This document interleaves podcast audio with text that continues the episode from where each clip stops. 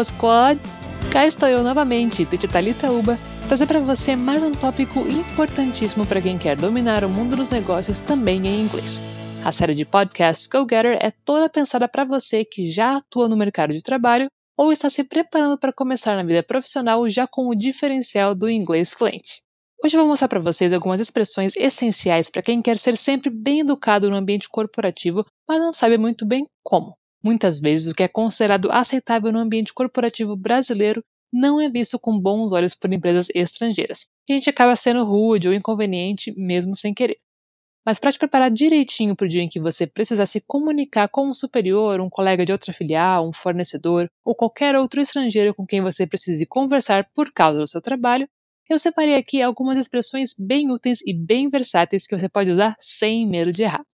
Vale lembrar que na descrição do episódio você vai encontrar um link que redireciona para o nosso portal, onde tem um artigo que foi baseado nesse episódio aqui. Não deixe de conferir para poder verificar a grafia das palavras que você ouviu aqui e também reforçar o vocabulário aprendido. Bom, vamos começar falando de dois verbos modais que são absolutamente essenciais para formar perguntas formais ou bem educadas: could e may. O could pode ser traduzido como poderia e a gente costuma usá-lo para pedir para alguém fazer alguma coisa. Por exemplo, Could you send me the report? Você poderia me mandar o relatório? Percebe como, ao transformar o pedido em uma pergunta, acaba soando muito mais delicado? Vamos repetir palavra por palavra agora. Could you send me the report? Ainda usando o could, uma frase bem importante para você memorizar é: Você poderia me dar um minuto? Ou seja, pedindo para que a pessoa retorne mais tarde ou te ligue depois, enfim, mostrando que naquele momento você não pode atendê-la. Em inglês, essa frase fica: Could you give me a minute? Repete depois de mim. Could you give me a minute? Excellent. Já o may nós geralmente usamos para pedir permissão para fazer alguma coisa, como por exemplo na frase May I come in? Ou seja, posso entrar? Vamos repetir? May I come in? Você pode então usar o may sempre que precisar pedir permissão para fazer alguma coisa. Outra expressão bastante útil é o let me know, que, traduzindo a pé da letra, significa deixe-me saber, ou seja, é uma expressão utilizada para pedir para a pessoa te avisar de alguma coisa. Vamos ver um exemplo? Let me know when you are available, que significa me avise quando você estiver disponível. Vamos repetir mais devagar? Let me know when you are available. Já quando você quer discordar de algo que alguma pessoa disse, você também pode fazer isso de um jeito delicado, sem se indispor com ninguém ou causar qualquer tipo de constrangimento. Existem duas frases que você pode utilizar sem medo num cenário como esses. A primeira é I don't quite agree, que significa algo como eu não concordo totalmente. Vamos repetir. I don't quite agree. Very good. A outra frase é mais polida ainda. I'm afraid to disagree.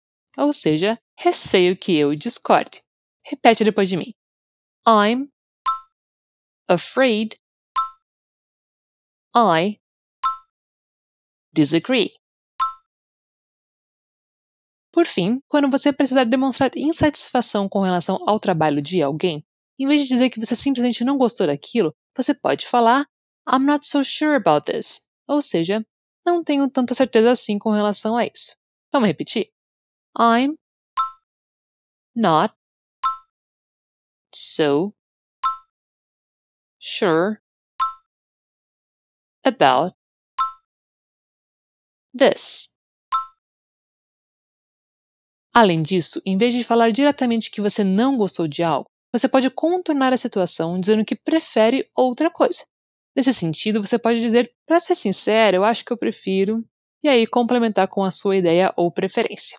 Em inglês, nós diríamos isso da seguinte forma: To be honest, I think I'd prefer. E aí você complementa. Vamos repetir?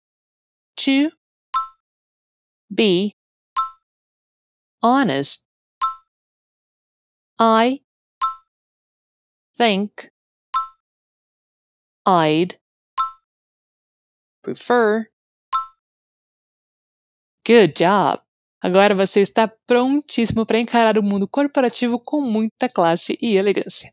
Antes de nos despedirmos, vamos rever todas as frases que vimos aqui. Could you send me the report? Could you give me a minute? May I come in? Let me know when you're available. I don't quite agree. I'm afraid to disagree. I'm not so sure about this. To be honest, I think I'd prefer. Não se esqueça de conferir o artigo referente a esse episódio lá no nosso portal e aproveite para dar uma olhadinha em todos os conteúdos excelentes que nós disponibilizamos por lá, totalmente de graça. Until next time!